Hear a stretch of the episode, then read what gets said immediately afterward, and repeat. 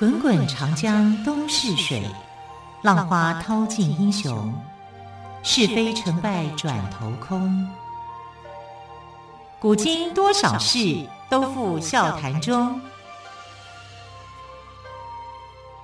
陪你说历史，汪培制作主持。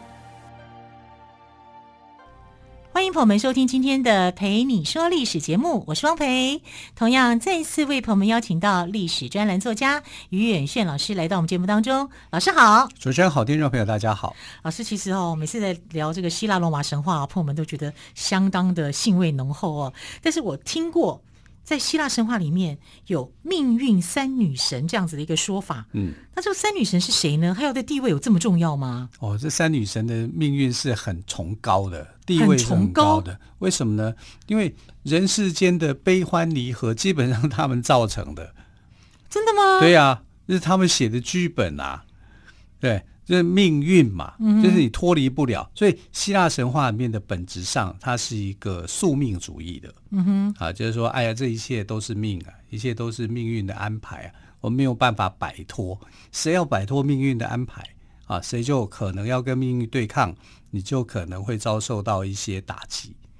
啊，是会很惨的。那这跟东方也很像啊。我们碰到一些事情也会说：“哎呀，一切都是命啊。”对啊，就是宿命论啊。对，希腊神话也是宿命论的论点是很很很明显的。对，所以我们可以看到说，神上面宙斯不是无所不能的，他还是有一些缺陷是他没有办法改变的。嗯。啊，那这个缺陷有些是属于很先天的，好像是一个自然界的规律一样。还有一个，他必须要。连他都必须要遵守命运的安排，是对命运三女神地位很重要，很特殊。我觉得不只是命运三女神吧，我觉得我们每一个人都在接受命运的安排啊。对呀，啊，但命运的安排这个在希腊神话里面呢，它有它的一个权威性。嗯哼，就一来宙斯不能改变，二来呢，连宙斯都不能改变。不能，宙斯曾经想要改变一个命运，人类的命运。但是呢，被劝阻下来，被劝阻下来，哦，被劝阻下来，他不能够去违反。那命运三女神，我们当然想说，哎，命运三女神应该地位很崇高，她到底就她就可以决定大家的未来，这种感觉。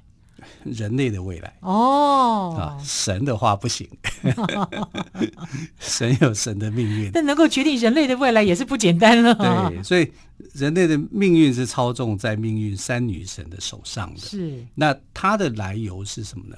有两个说法啊，一个根据这个希腊的神谱，神谱里面，哎，神谱是很有趣的书，它就专门记载这些神明到底是谁生的，怎么来的。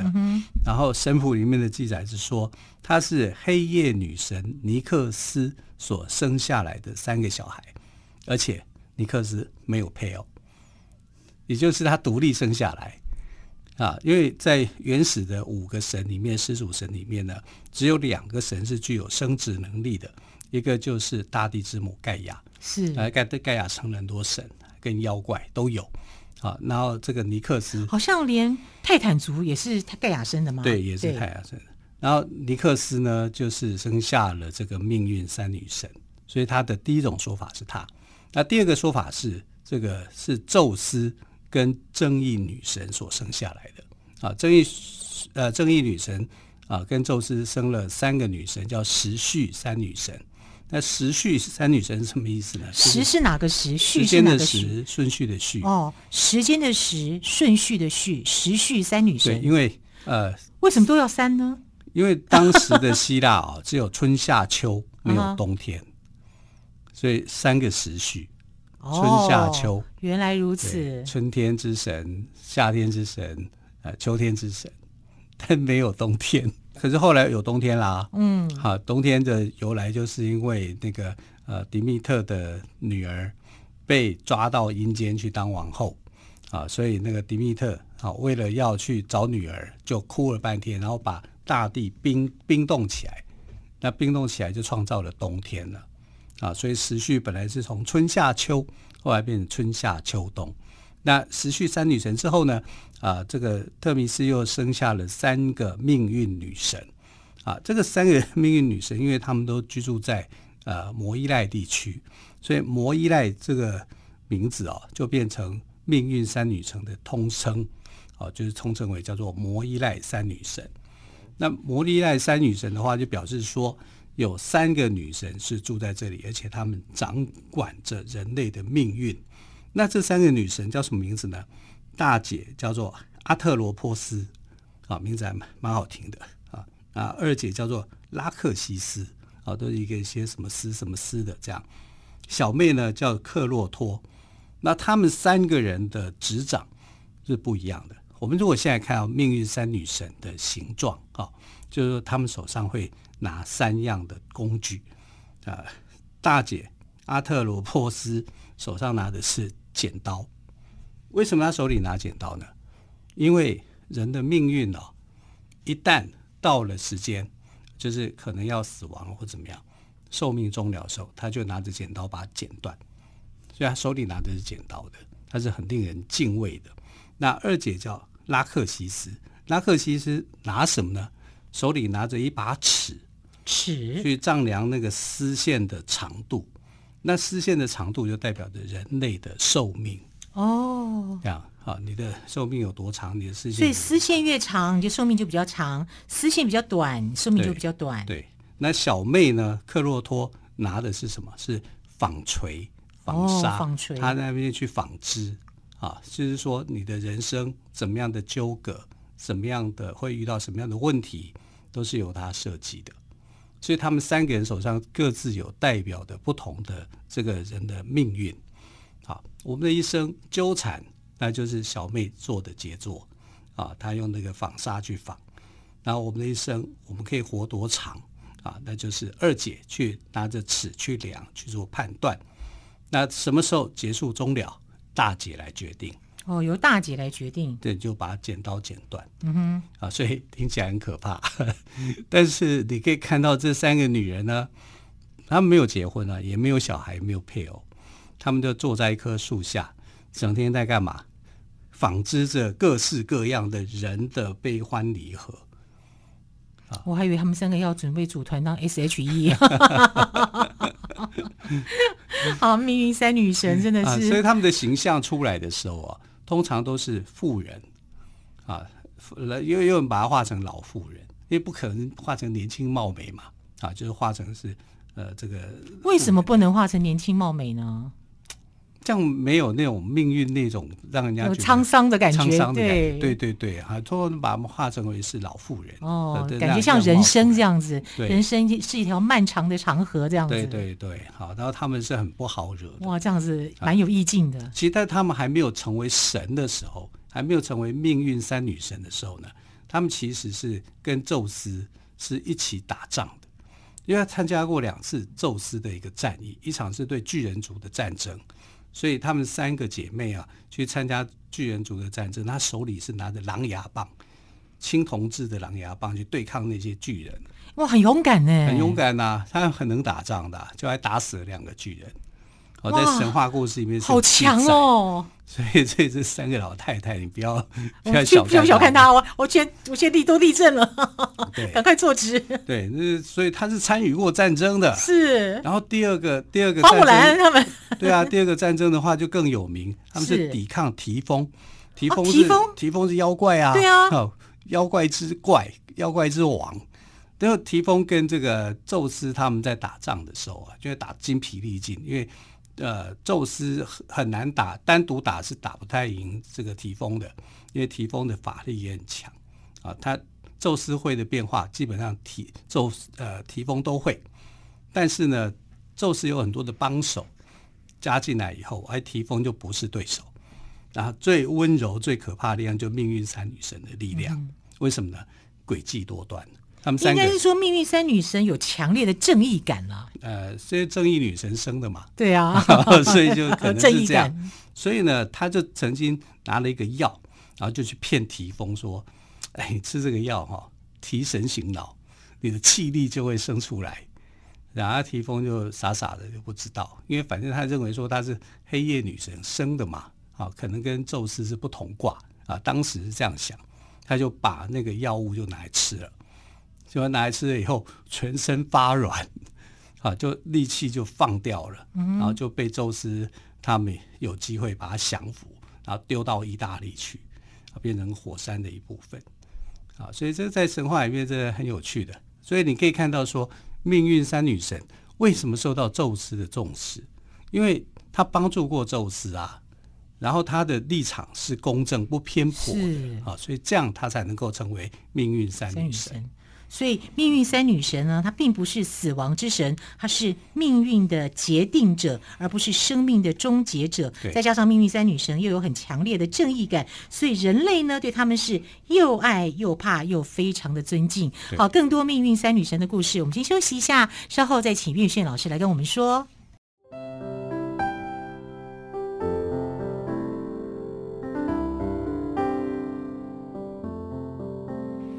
见台北的身影，拥有颗热情的心，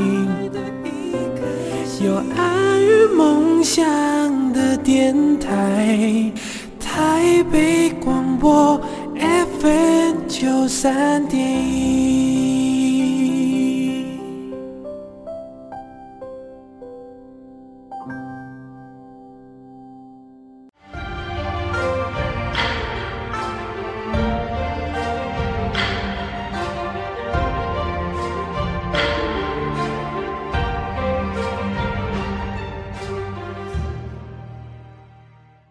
陪你说历史节目，我是汪培。今天特别来宾，历史专栏作家于远炫老师，跟我们谈到的是命运三女神摩依赖老师。那刚刚有谈到哦，这个命运三女神呢，其实是蛮厉害的哦。对啊、呃，有人说是呃，她是正义女神特弥斯，在生下时序三女神之后，又生下了这个命运三女神，她们充满了正义感。对对对。那他们还有什么样的事迹吗？其实他们三个人的分工哦是很明确的。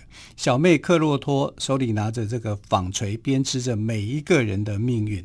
只要是人类，就有他的一个命运，就有他的一个呃，他的一生当中会去遭遇的什么东西。那小妹就会去编织这个东西。那二姐呢，拉克西斯就用尺丈量着丝线的长短。这丝线的长短就代表着人的寿命的一个长短。那大姐呢，这啊阿特罗波斯呢，就是拿着一把剪刀。当人的命运到了，他就会毫不留情的把剪断，所以他这这三个人呢，就交织着人类的悲欢离合。好，我想老师，我插个嘴哦，我怕大家会。嗯因为我们没有字幕，大家看不到。我讲一下，这个大姐叫阿特罗波斯，那个萝卜萝卜不是 不是我们吃的萝卜丝，我怕大家会误会，所以我我再讲讲一下，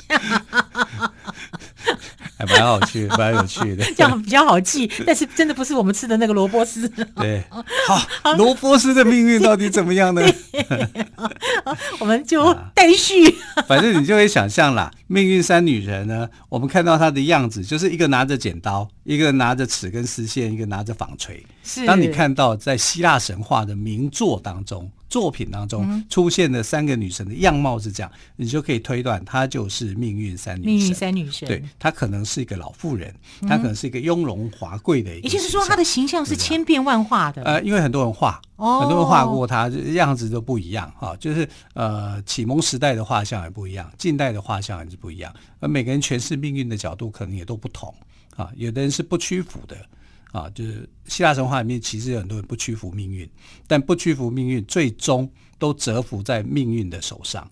尤其神王宙斯，他有一次就是他为了要救自己的儿子，叫萨尔伯东，在特洛伊战争的时候，他很想用他自己的权威，因为他最大嘛，想要去挽回他自己的儿子的命运，因为被安排好了，他就是会死掉，他就想我这个儿子不能死，我要救他。然后他就想要干犯天条，哎，天条就是他定的。对啊，自己定的啊。所以他想要救这个孩子，救成功了吗？没有成功，因为天后希拉一直在阻止。那希拉为什么要去阻止呢？因为这是一个规律。哦，你阻你破坏了这个规律以后。什么都就是他还是大自然有他的法，属于他自己的法则就对了。对呀、啊，所以先后希拉有时候虽然看起来讨厌了，但是他有他的坚持嘛。嗯、你也许会觉得说，他怎么对那些小三都这么坏，到处在追杀他们？可是他就是婚姻女神啊，他如果不忠于自己的职责，那他算什么天后呢？嗯、对不对？他就去当爱神维纳斯就好了。对对对，他主管爱情那多好啊，他随便怎么样，而且还轻轻松松的哦。对呀、啊，对呀、啊，每天谈谈恋爱。对，所以你知道，其实天后希拉也很可怜，为什么呢？在所有的人当中啊，所有的神当中啊，每个人神不是金星、水星、火星都有一个位置，嗯、对不对？你看，像维纳斯金星啊。嗯哇，给他一个这么尊贵的一个星辰，就是难道天后希拉是扫把星吗？天后天后从来没有一个星座的位置啊，他没有，他是月份，他是哪月你知道吗？六月，那那那不是现在吗？对呀、啊，他是六月的守护神哦，所以希拉是双子座喽。希拉是六月的守守护神，但不一定是双子座。嗯，哎，那因为他主管婚姻，所以在西方人的观念里面，就是六月是适合结婚的日子。哎，真的耶！六月新娘、啊，六月新娘，对啊，他是六月的守护神，所以你在六月结婚里面会得到希拉的祝福。嗯，啊，当然是这样子。可是希拉不愿意命运被改变，命运被改变以后，整个的是。啊、呃，你就你就起了很大的变化，这个冲突不行，所以他就一直在劝告这个宙斯。那宙斯就是，哎，我就是，他也知道他在衡量，衡量到最后，他只好放弃，他不能够去对抗命运三女神，连他自己三个女儿他都摆不平啊，所以可见的这个这个东西还是有他的一个独立性的。至少命运三女神这个她她她的这个独立思考的这样的一个能力，她是尊重的。那我们再看特洛伊战争里面呢，就是命运三女神的角力之间的一个关系更严重。为什么一个阿基里斯，一个赫克特，代表着希腊联军跟海跟这个特洛伊联军两个不同的领袖？你知道这个阿基里斯的命运是什么？就是。他如果出现在战争当中，他就会死掉。他的命运就是，他只要加入战争，他就会死。所以他的妈妈特蒂斯从小就把他放到一个不知名的岛里面，把他当女生养，怕被发现了。对呀、啊，怕被发现啊，就是不准他加入战争。就后来是被奥德修斯找到，奥德修斯就把他带进战场。带进战场以后，特蒂斯就开始在掉眼泪，因为他的小孩一定会死去，就是命运的安排。然后赫克特也一样，赫克特是这个呃特洛伊里面最强的战士，头号的战士，但他只要不碰到阿基里斯，他就是最强的，他就不会失掉命运。结果，所以这也是天意了，就是了，这就是天意啊！对啊，两个人注定要碰面。是啊。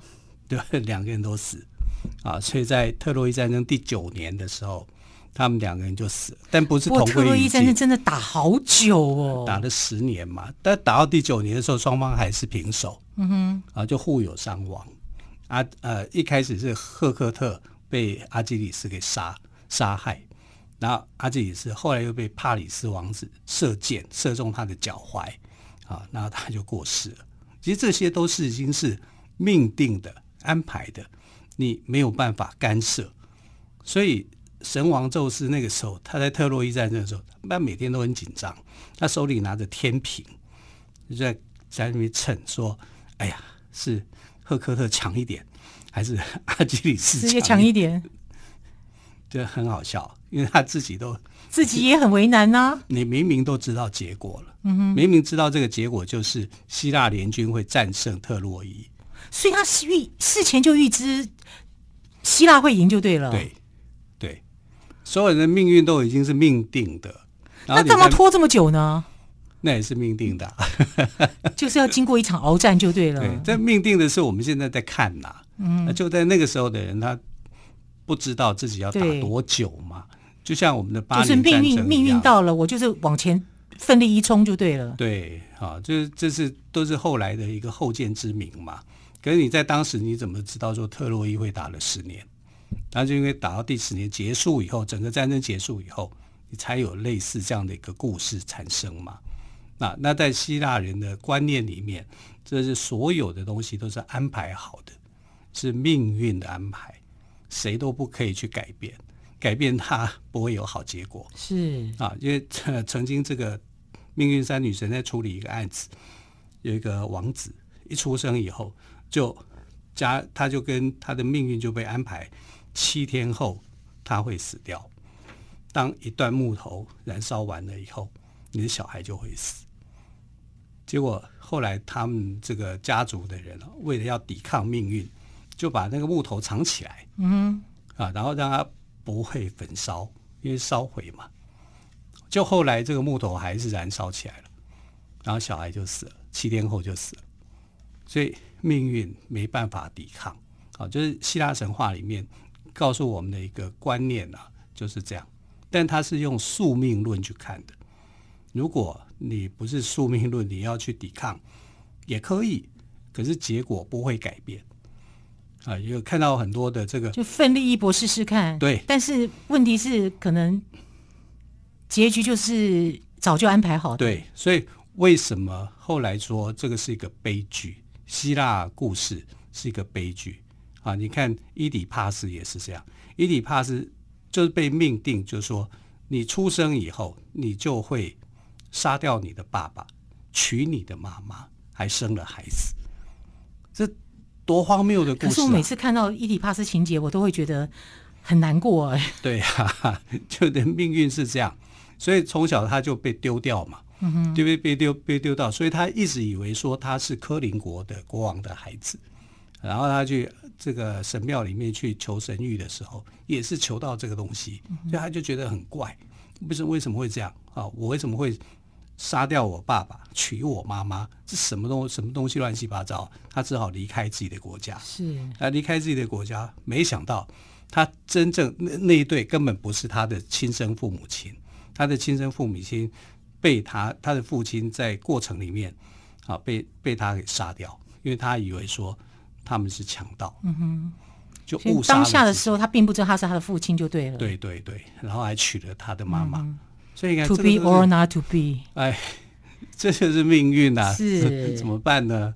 所以，我们看希腊神话，大部分都是以悲剧故事收场，原因其实也都是这样。嗯、是好，希腊人啊，非常的敬畏命运三女神，宙斯呢，也让他们保持独立超然的个性，即使无情，但是他也绝不干涉。这也看得出来，希腊人对命运的敬畏哦。好，非常谢谢岳轩老师今天跟我们说命运三女神摩伊赖的故事。老师，谢谢喽，谢谢亲爱的朋友，下个星期一再会，拜拜。